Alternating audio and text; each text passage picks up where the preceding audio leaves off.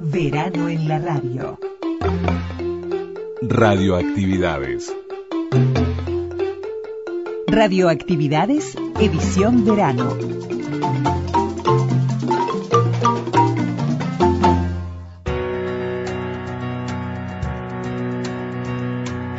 Los inmigrantes bajan de memoria en los puertos, en Mar del Plata. La pesca es buena y la sonrisa de los lobos le puso en manos del abuelo este mensaje. Hay demasiados organillos en tus manos. Flotan otras brumas de canto en la ciudad. Aliento de lunas de la mañana y comenzamos el programa de sábado con Maya Castro, la balada de Astor Piazzolla.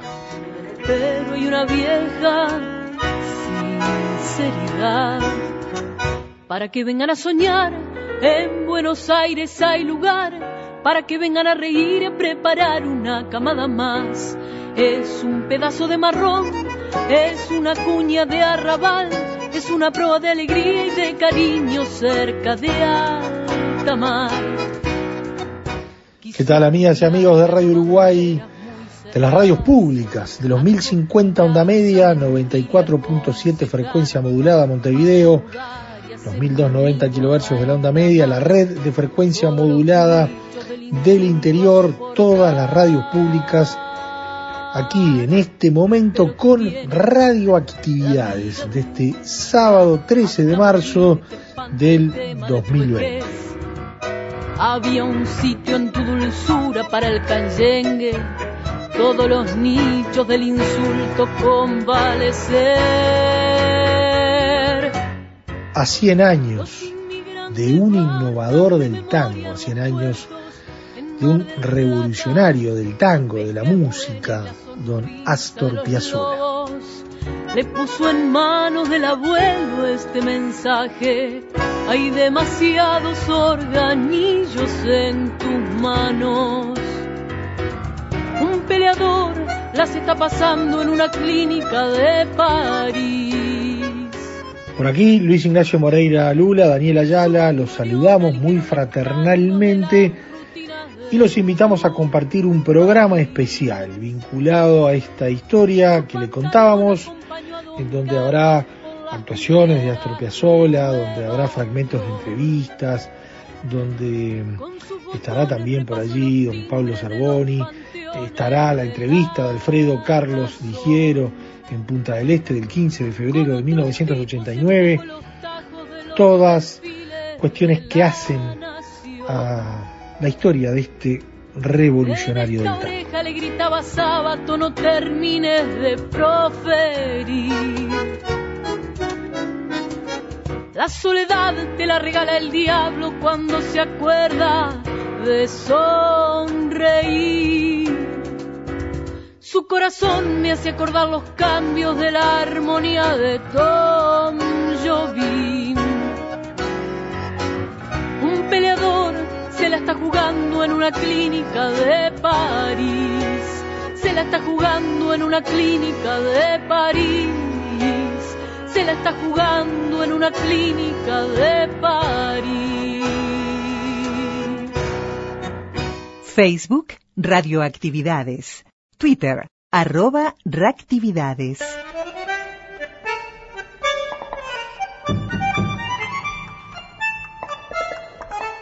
Actuación en el Semanario Marcha 1961 del quinteto de Astor Piazzolla. La locución de Hugo Alfaro, por allí Horacio Ferrer, Astor Piazzolla, en esta toma radial eh, desde un archivo histórico, desde CX24, La Voz del Aire.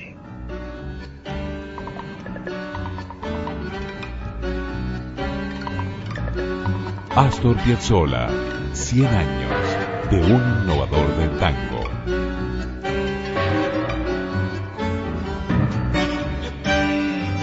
Chiquele Briñolo, el retirado de Posada. Quejas del bandoneón de Filiberto, sur de Troilo y Mansi. Uno de Mores y de. Prepárense, Triunfal y Adiós Nonino de Piazzolla, Cuesta Abajo de Gardel, Malena de Demare y Mansi, Tanquísimo la calle 92, de Carísimo, Calambre, Los Poseídos, Lo que vendrá y Tres Minutos con la Realidad, todos de Piazzolla. Contrabajeando de Piazzolla y Troilo. Tango para cinco instrumentos y Melancólico Buenos Aires, también de Piazzolla. Y ya vamos a nuestra grabación. CX24, La Voz del Aire, transmite directamente desde el Salón de Actos del semanario Marcha el recital de nuevo tango por el quinteto del maestro Astor Piazzolla. Este recital fue organizado conjuntamente por Marcha y por el núcleo Gente de Tango. En primer término va a quedar con ustedes el señor Hugo R. Alfaro del semanario Marcha.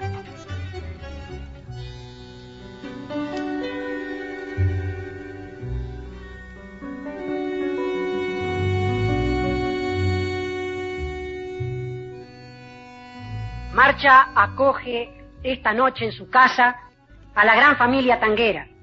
No sé si a toda o a solo una parte de esa desavenida familia.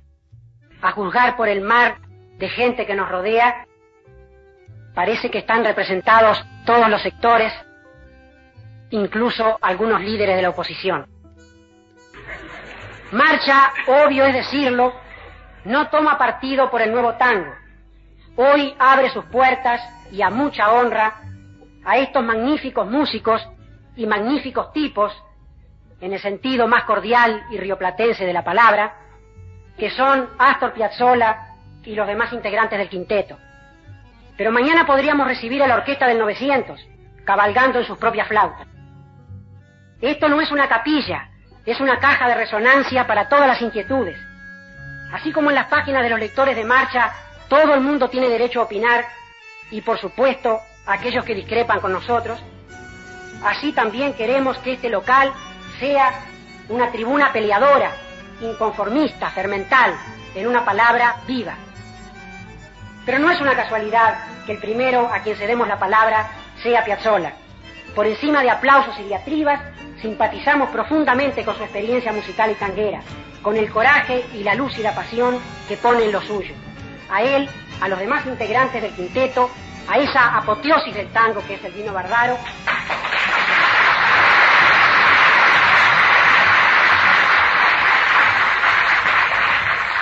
Y también al doctor Luis Sierra, el erudito número uno del tango, que es además el poeta y el bohemio del tango, que llegó hoy de Buenos Aires para no faltar a la cita.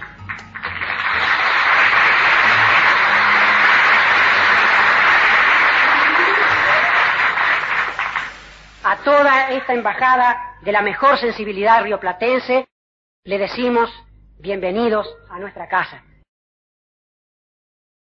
Hoy tenemos otro estreno, el núcleo Gente de Tango, a cuyo empeño debemos buena parte del éxito de esta noche, estará vinculado a las futuras actividades que desarrollen en este local relacionadas con la música popular. Y ya Horacio Ferrer debe estar con ganas de empezar. Ferrer.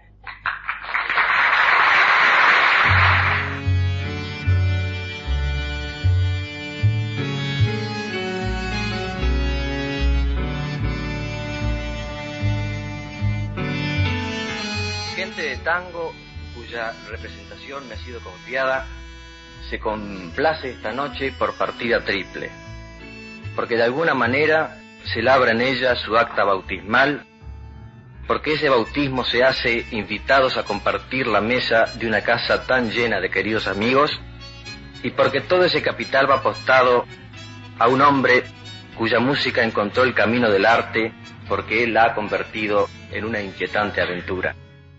Lo acompañan hoy el maestro Jaime Gossis al piano.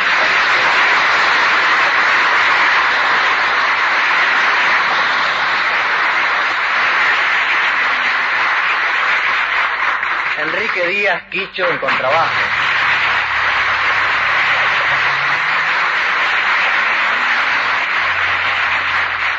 Oscar López Ruiz en guitarra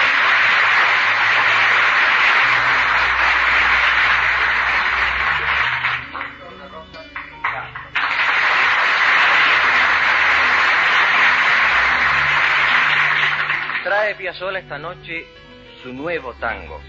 No es del caso ahora y yo pienso que nunca elogiarlo o combatirlo cuando él ha demostrado que sabe poner una mano en el infierno sin quemarse y la otra en el cielo sin perderse. Hay una afirmación en todo esto y también hay una interrogante. ¿Qué es el nuevo tango? Yo he buscado, acaso para expresarlo, un equivalente literario. El nuevo tango no es ni Florida ni Boedo. Es una corrientes, una calle corrientes ideal de una ciudad también acaso ideal en la que todos algún día vamos a querer vivir. Astor.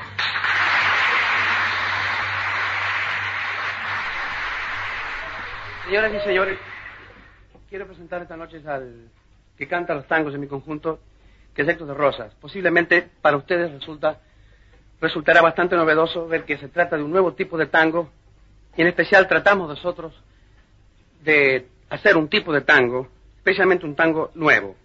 Ahora, lamentablemente, por falta de apoyo, por falta de difusión a la gente joven en mi país, no hay muchos actores eh, conocidos, pero los hay buenos, muy buenos también, en materia de compositores y autores de letra también.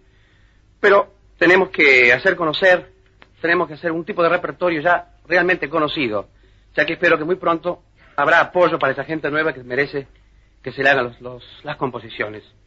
Esta noche nos limitaremos a hacer un tipo de tango ya conocido, en el caso que haremos ahora el tango de Troilo Sur y de Mariano Mores uno. Y más adelante espero que hagamos conocer a los nuevos compositores que realmente merecen. Muchas gracias.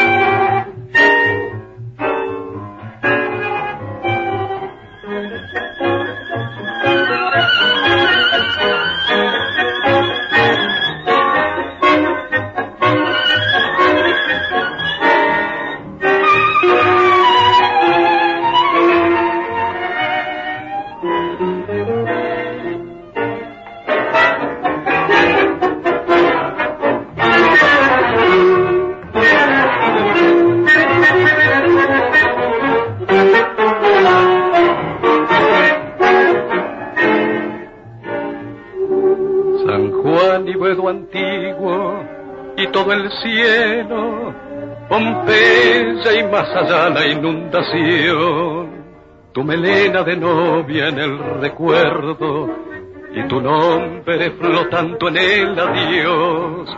La esquina del herrero Pampa, tu casa, tu vereda y el zanjón y un perfume de yuyos y de alfalfa que me llena de nuevo el corazón.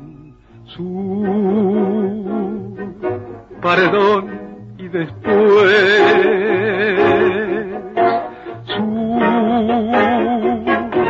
una luz de almacén. Ya nunca me verás como me vieras, recostado en la vidriera y esperándote. Ya nunca alumbraré con las estrellas nuestra marcha sin querella por las noches de Pompeya, las calles y la luna suburbanas y mi amor en tu ventana todo muerto, ya lo sé.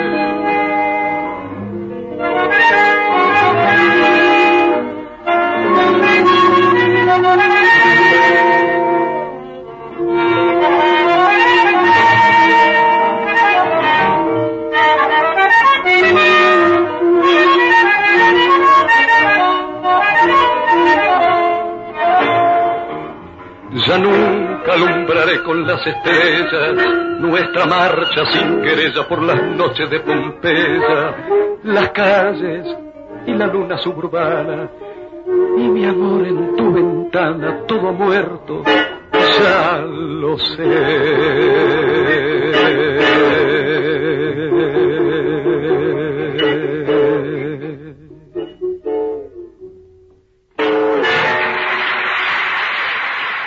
Celebramos la palabra. Astor Piazzolla, 100 años de un innovador del tango. aprendí a tocar el bandoneón con Bach, Schumann, Mozart, eh, todos compositores clásicos y no tocaba tangos. Recién cuando tenía 13 años toqué mi primer tango con Carlos Gardel. Después mi venida, mi vuelta a Buenos Aires en el año 37 y comienzo en el 38 a tocar eh, con todas las orquestas de tangos, las mejores orquestas de tangos. Y me pasa algo muy especial. Toco con las orquestas, me gusta mucho tocar con ellos. Eh, empiezo a sentir el primer golpe de tango adentro de mi corazón, pero al mismo tiempo a repetir durante un mes, dos meses, seis meses, años, un año, dos años, las mismas composiciones, empiezo a odiar el tango. O sea, me empiezo a aburrir. Y yo creo que no hay nada más feo que un músico sobre un escenario aburrido de lo que está tocando. Yo me aburría, no me gustaba lo que tocaba porque se repetía. Yo lo toqué el año pasado. Entonces ya creo que debo haber nacido con este problema dentro mío. No me gusta aburrirme. Cuando toco tengo que estar feliz sobre el escenario, tengo que estar contento.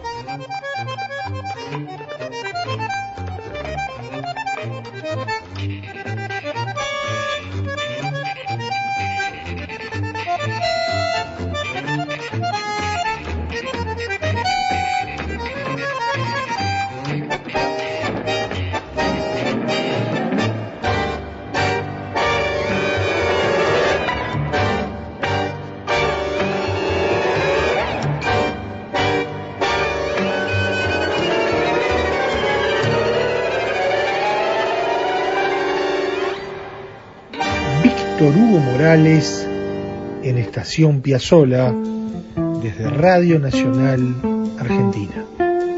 Es el coraje lo admirable.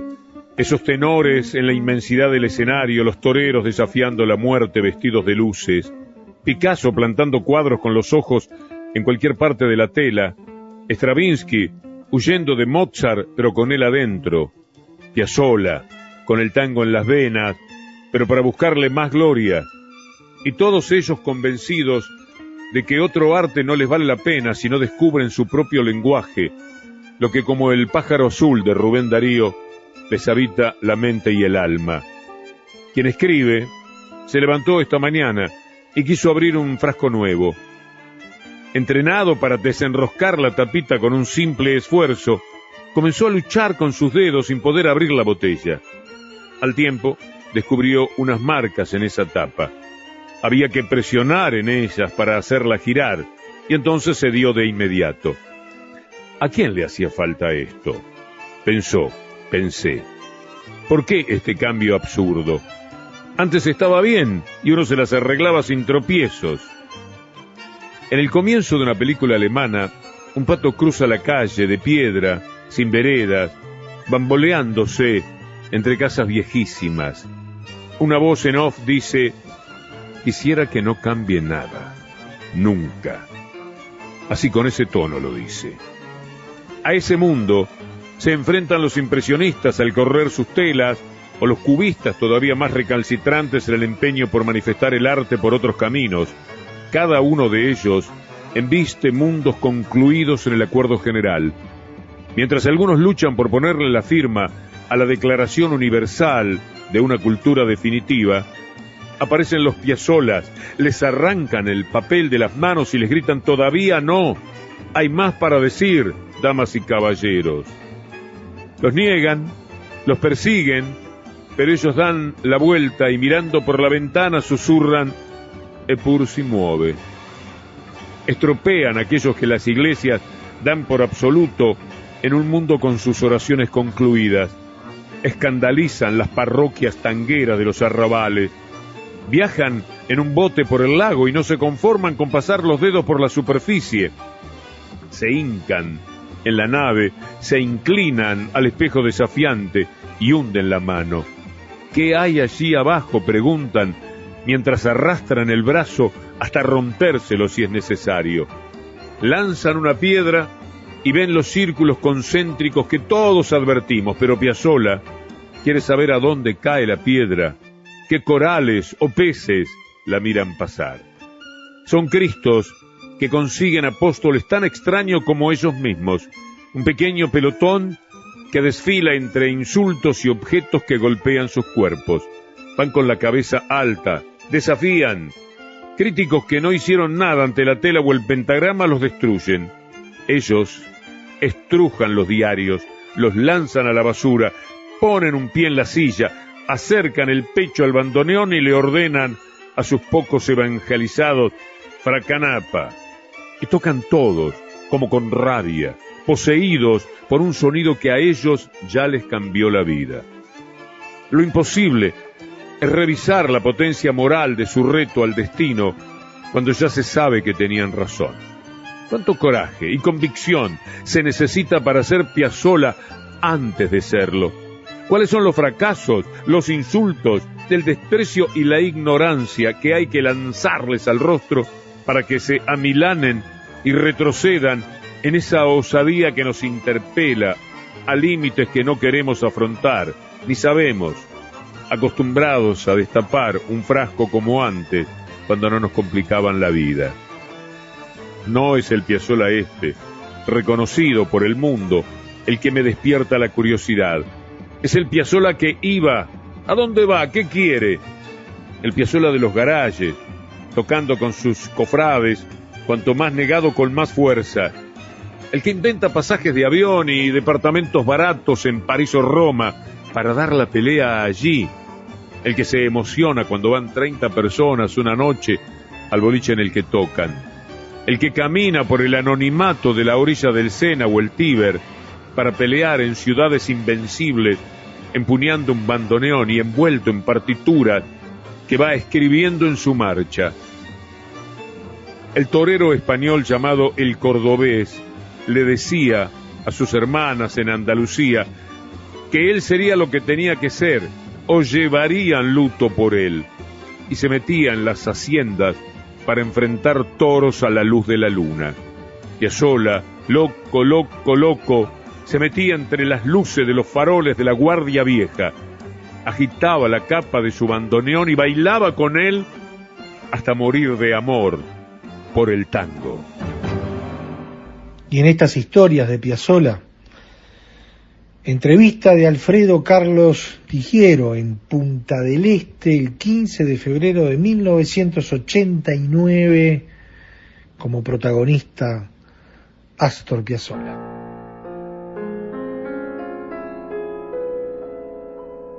Cien años de un innovador del tango. Astor, el padre y su primer bandoneón.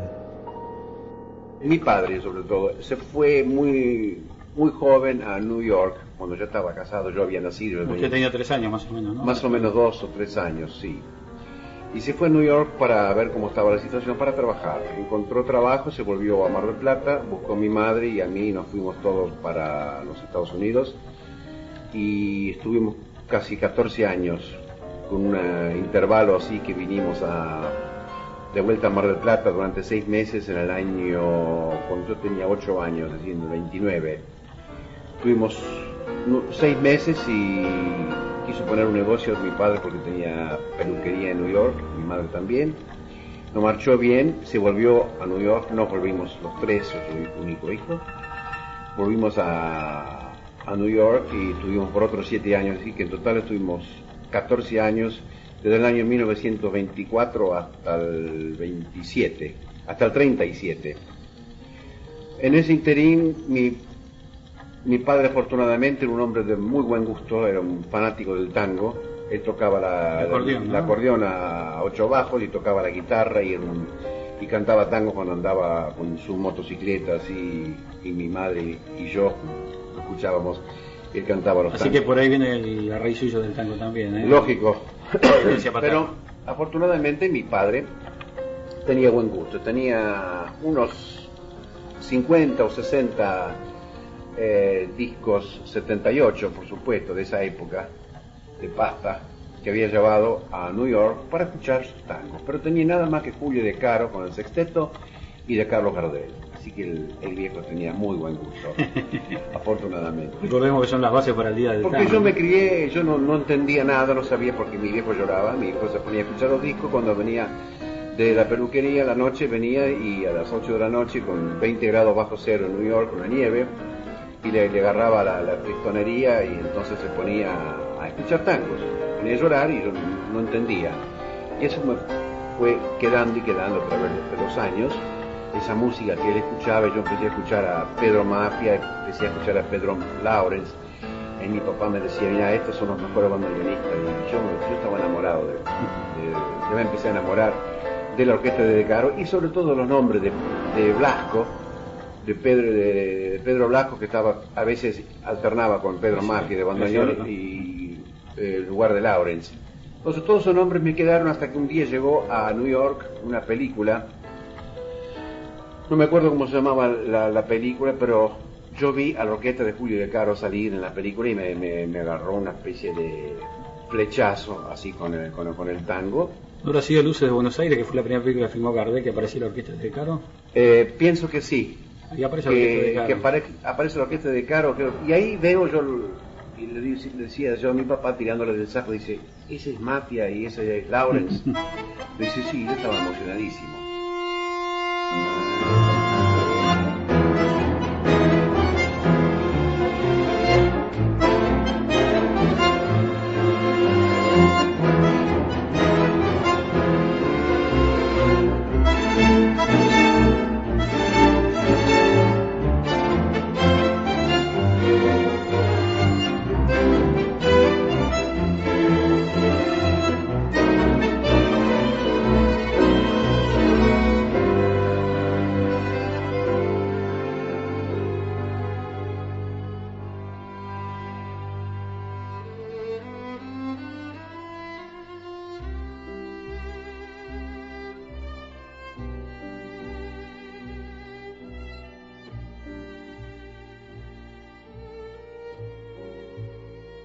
Jamás se me ocurrió que iba a ser músico, estudiaba el bandoneón por el hecho de como hace cualquier eh, padre y madre, quieren que el hijo sea eh, músico, pero no jamás pensaron que yo iba a ser un músico profesional.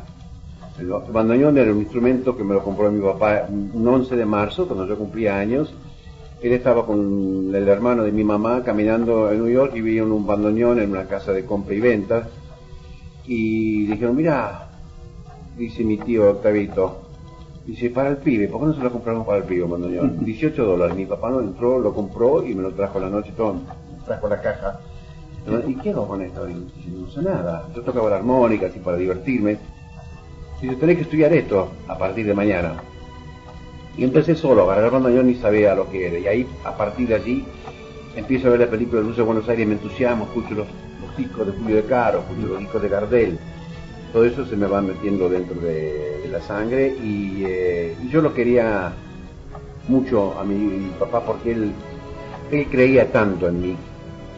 No creo que lo, hubiera querido tanto antes como lo, lo llego a querer después de la muerte de él. Porque después de la muerte empiezo a entenderlo mucho más. Porque él se sacrificó tanto por mí y yo gracias a... Soy lo que soy gracias a lo que él se sacrificó por mí, por supuesto.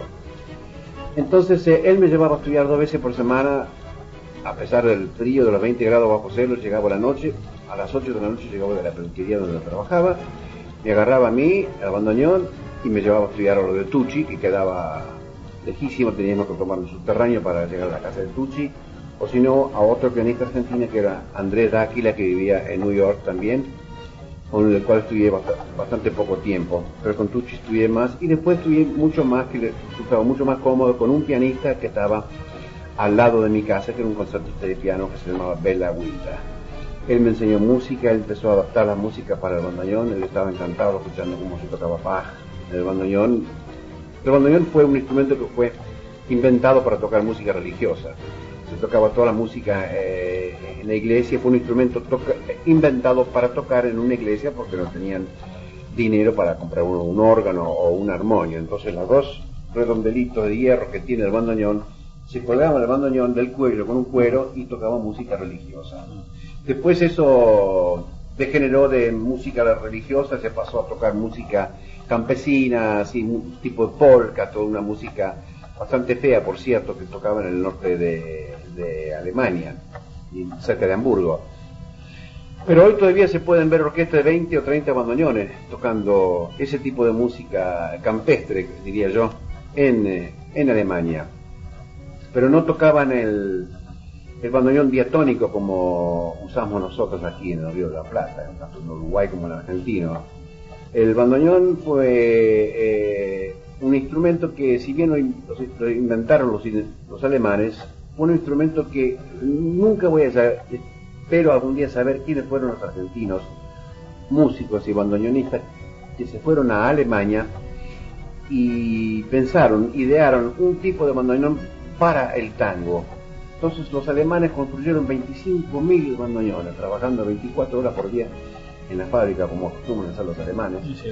Construyeron 25.000 bandoneones para la Argentina, que llegaron, se vinieron a la casa Peter y supongo que lo han comprado también acá los, en Uruguay.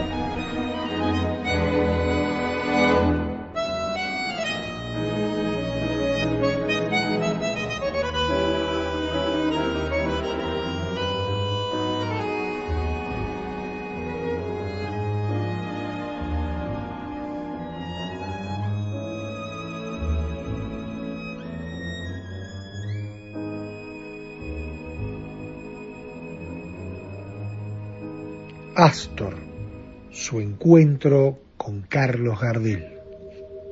Acaricia mi sueño el suave murmullo de tu suspirar. Como ríe la vida si tus ojos negros me quieren mirar. Es mío el areparo de tu risa leve, que es como un canetar. Ella quieta mi herida, todo, todo se.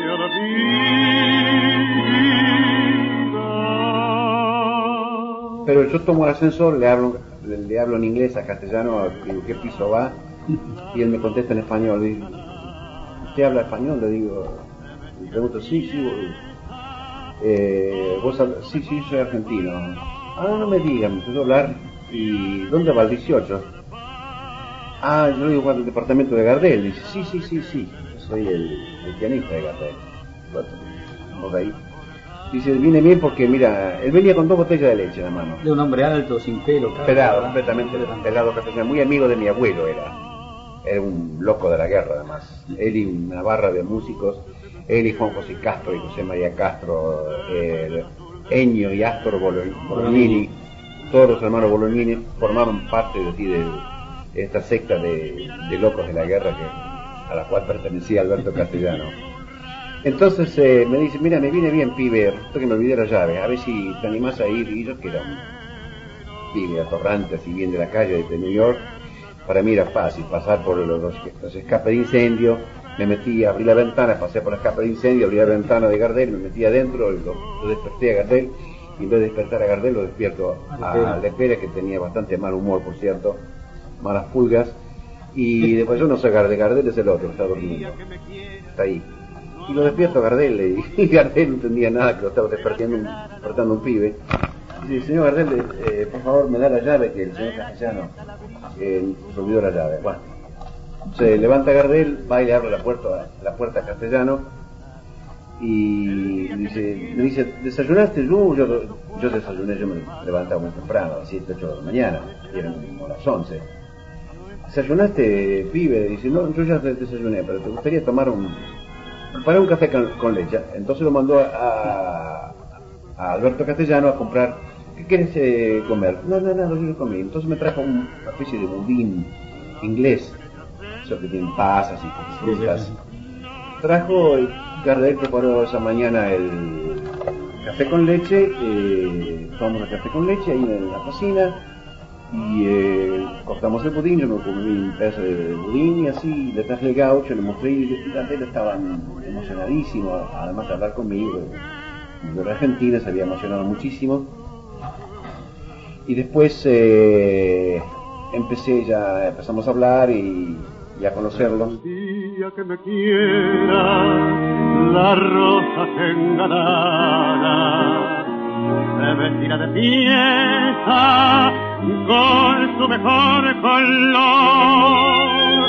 Y al viento las carpadas dirán que eres mía. Y loca la portara se cortará tu amor Se enteró, le dije que yo toco el bandoneón. ¿Cómo tocas el bandoneón? Digo, sí, acá no, no, pero nadie toca el bandoneón, no, yo, yo soy el único que toca. Entonces él, le, enseguida le dijo a Alberto Castellán, Alberto Castellán también se emocionó, le, lo metemos eh, para grabar la música de la película. Y, y me metieron a trabajar en la película, en el día que me quieras. Así que ligué dos trabajos al mismo tiempo, de, de músico y de, De canillita. de canillita la película El día que me quieras. Y no solamente eso, me, me di el gusto, me di el gran gusto que no se pudo haber dado ninguno, ni, ni, ni Troilo, que lo, lo amaba tanto a Gardel. Eh, me di el gusto de acompañarlo toda una noche solo en el bandoneón. Gardel dio un asado en New York para los uruguayos y argentinos, que había, eran ocho en total. Éramos entre argentinos y uruguayos, seríamos ocho o diez, más no había. ¿Dónde era el asado? ¿Recuerdas más? El- en los estudios Paramount, donde Gardel estaba filmando la película El día que me quieras. Entonces nosotros teníamos un carnicero argentino que trabajaba allá que se llamaba Francisco Carro. Eh, y Carro esa noche trajo toda la carne, hizo el asado, y mi papá también ayudó a hacer el asado para los uruguayos y argentinos que estaban en New York. Y castellano, había un piano que tenía que tocar castellano, castellano y yo el bandoneón. Castellano el piano, por supuesto. El piano estaba tan desafinado, tan, estaba tan mal ese piano, que al final terminé tocando yo el bandoneón y Gardel cantando. Lamentablemente no había un grabador en esa época. Que como tesoro para- tendríamos, ¿no? Piazzolla Sí. acompañando a Gardel en el bandoneón. Sí, hubiera sido realmente un verdadero tesoro porque yo no, no lo olvido. Pero claro, queda grabado acá en su corazón, maestro. Sí. En su mente para siempre, ¿verdad? Sí, realmente, sí. Pero yo era, era tan irresponsable que no me daba cuenta de lo que estaba haciendo. Porque me trajeron todas las músicas y yo leía las músicas y yo leía lo que estaba escrito, leía todo porque yo estaba estudiando mucha música y tocaba todo en el bandoneón. Y termino de acompañarlo a Gardel y Gardel me dice, pibe, tocas el bandoneón, fenómeno, pero tocando tango sos un gallego. Entonces ahí, ahí directamente me, me dijo la verdad. Y yo no tocaba tango, lógicamente, en esa época yo tocaba nada más que música clásica, pero debuté, tuve dos grandes debuts. Gardel por un lado y Aníbal Troilo por el otro. Así que fueron dos debuts así con mayúscula para mi eh, mundo de la música. Mi.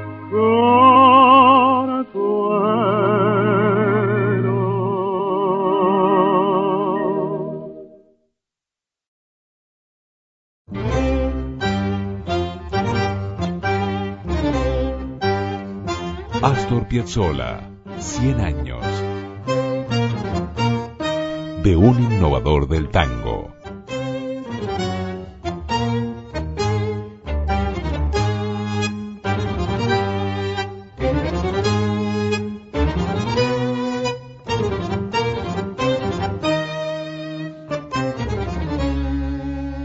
Convocamos a, un amigo de Radioactividades, compañero de tareas aquí en, en Radio Difusión Nacional del Uruguay, Pablo Cervoni, que supo además trabajar juntos haciendo radioactividades y que es un estudioso de la música, un amante de la música de Astor Piazzolla y que además es uno de los alma maters de Babel FM. Por lo tanto, es alguien que convocamos especialmente pa- para que nos cuente eh, el simbolismo y la importancia de estos 100 años de Piazzolla.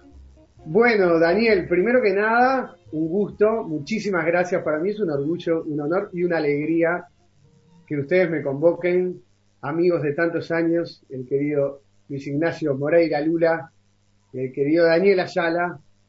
Eh, bueno, ¿y por dónde empezar? Porque Piazzolla es, un, es una de las figuras, es sin duda, de, de los músicos más importantes del siglo XX, ¿no? De, de América del Sur, yo creo que junto con Antonio Carlos Jobim son los dos exponentes, los dos músicos más, más grandes en cuanto a trayectoria. y atraviesan todo el siglo eh, cambiando varias veces su música y, y la música en general. A mí me gusta mucho compararlo con la figura de Miles Davis, ¿no? Que se dice que Miles Davis revolucionó la música eh, varias veces. Porque, ¿Por qué lo comparo? Además de ser dos grandes genios. Porque en el comienzo de su carrera, siendo muy jovencitos, tocaron con, con íconos de, su momento, se, lograron eh, colar Miles Davis con Charlie Parker, con Dizzy Gillespie, con Thelonious Monk, siendo muy joven.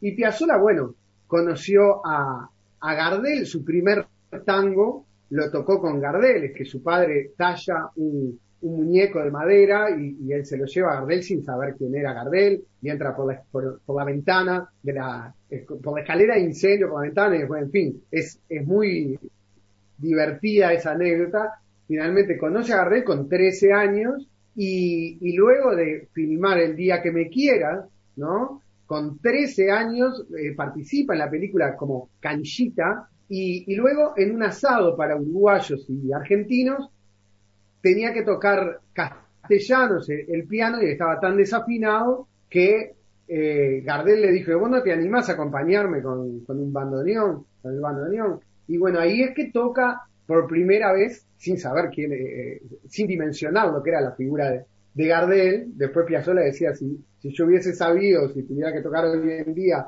decía por los 80, con Gardel me caigo de espalda.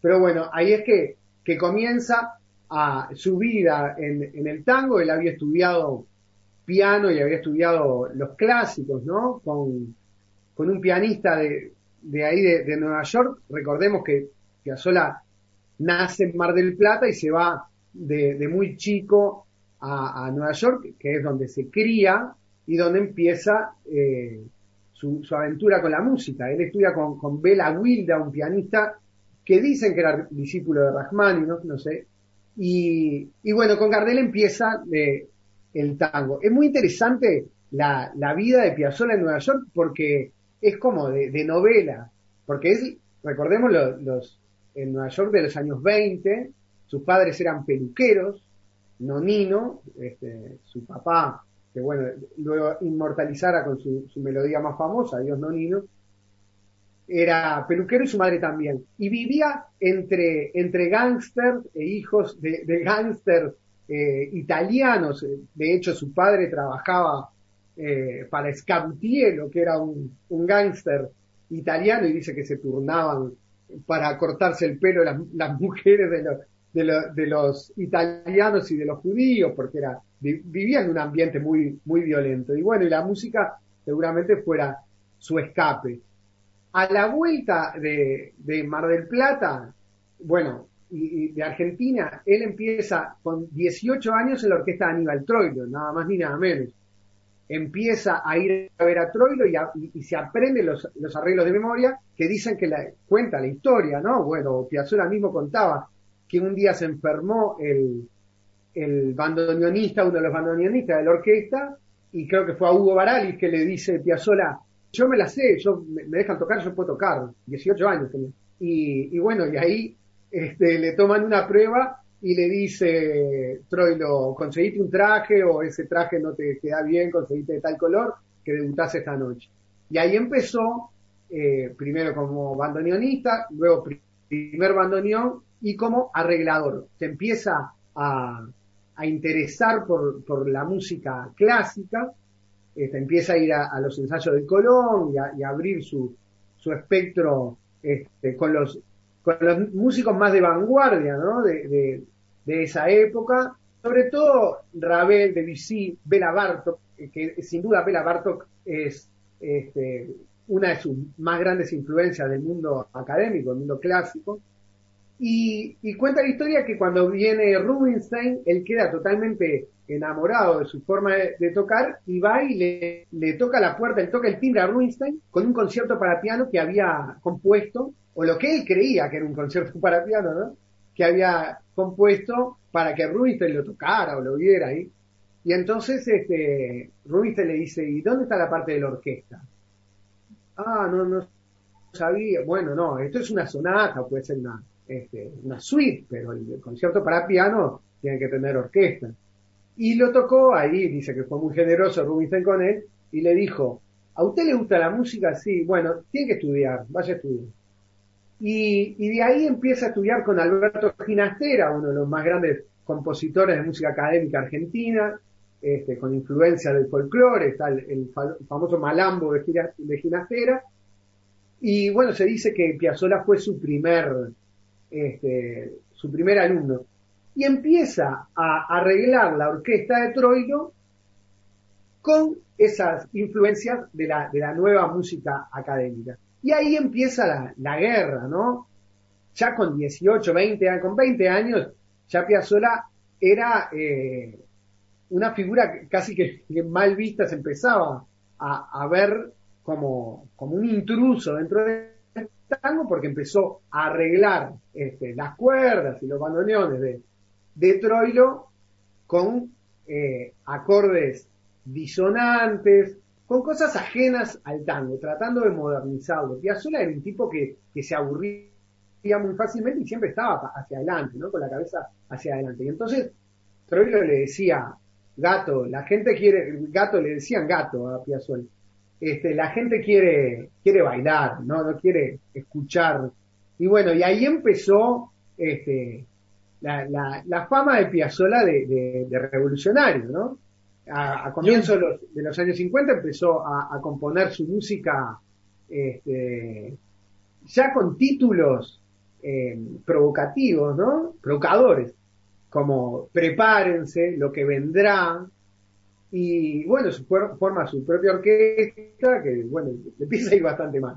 Y se aburre del tango, porque él se aburría de tocar siempre lo mismo, él decía que que él no podía tocar siempre lo mismo y que, este, que se aburría. Y entonces, este, creo que es en el año 53 que gana el premio Stevinsky para ir a estudiar con Nadia Boulanger. Que Nadia Boulanger es una figura fascinante. Ahora que estamos, este, sobre todo en esta semana, eh, con, con el tema del poco reconocimiento a las mujeres, ¿no? Y el poco lugar que se le da muchas veces a la historia, eh, a las mujeres en la historia. Nadia Boulanger, a mi juicio, fue la pedagoga musical más influyente del siglo XX y una de las pedagogas musicales, capaz que junto con Salieri o algún otro, de la historia de la música, no tengo ninguna duda.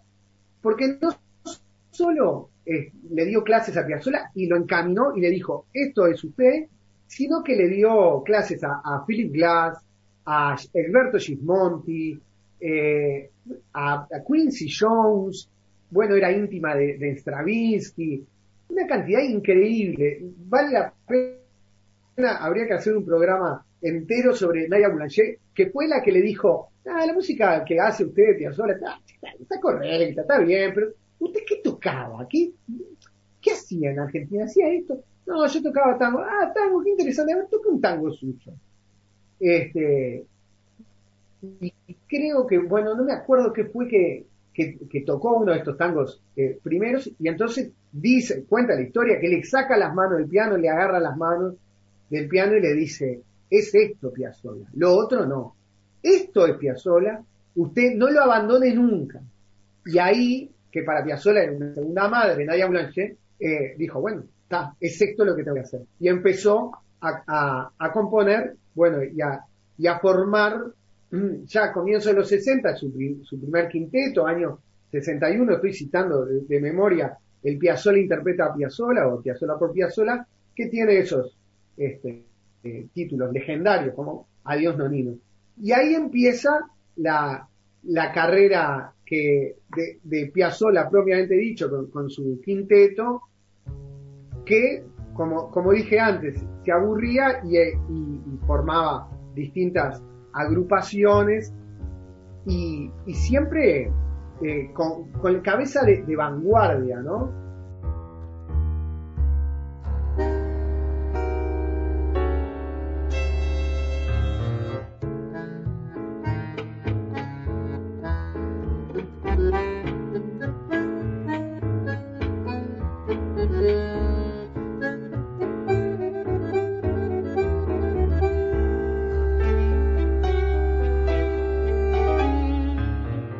¿Cómo nos podés en el final de, esta nota titular por qué decís que es un revolucionario? A mí lo que me parece interesante de, de Piazzolla, que es una música única, hizo los cambios que deberían haber hecho mu- muchos tipos, ¿no? Él lo, hizo él en- entero. Es una música que lo tiene todo, porque tiene el tango, que es una cosa muy propia de- del Río de la Plata y de nuestra idiosincrasia, con esa nostalgia, también con esa energía, Con esa tristeza, con un instrumento que es único en el mundo.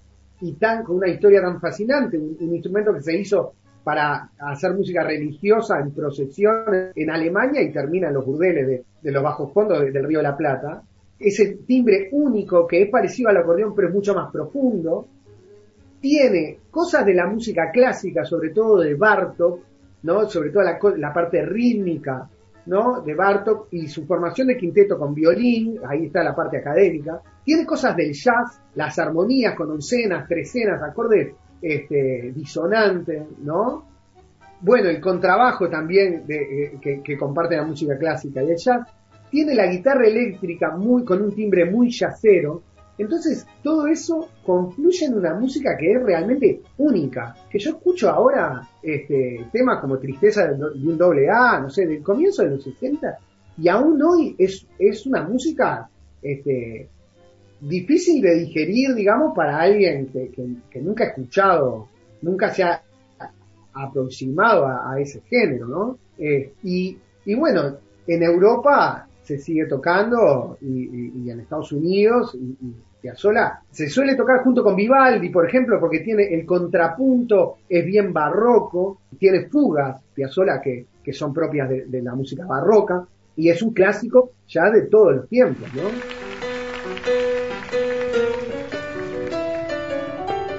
Astor Piazzolla, 100 años de un innovador del tango.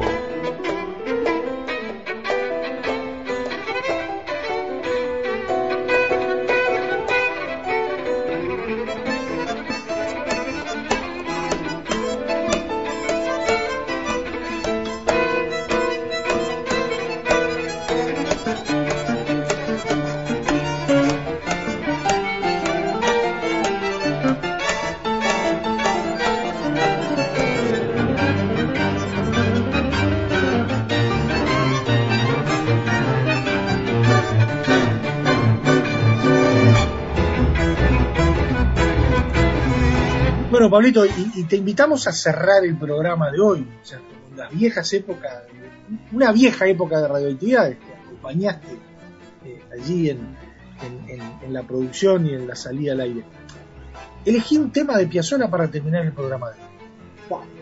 Qué difícil. Bueno, como sé que hay poco tiempo, yo elegiría eh, La muerte del ángel en la versión del Central Park, que es un concierto que me gusta mucho y que Piazzolla en vivo tenía una energía increíble. Y ese disco particularmente, tal vez porque lo hizo en, la ciudad donde se crió, este, tiene una, una polenta impresionante. Me parece que es representativo La muerte del ángel.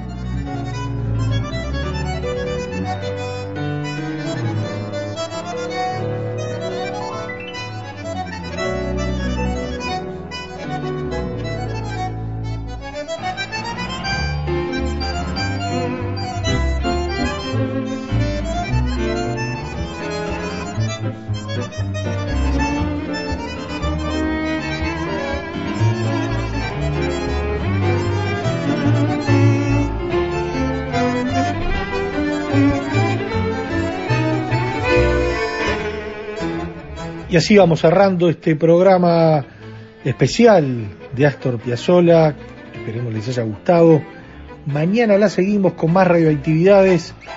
Antonio Carrizo desde los 100 años de la radio argentina, la radio con botas, Joan Manuel Serrat, año 1949. Hasta mañana. Chau, chau.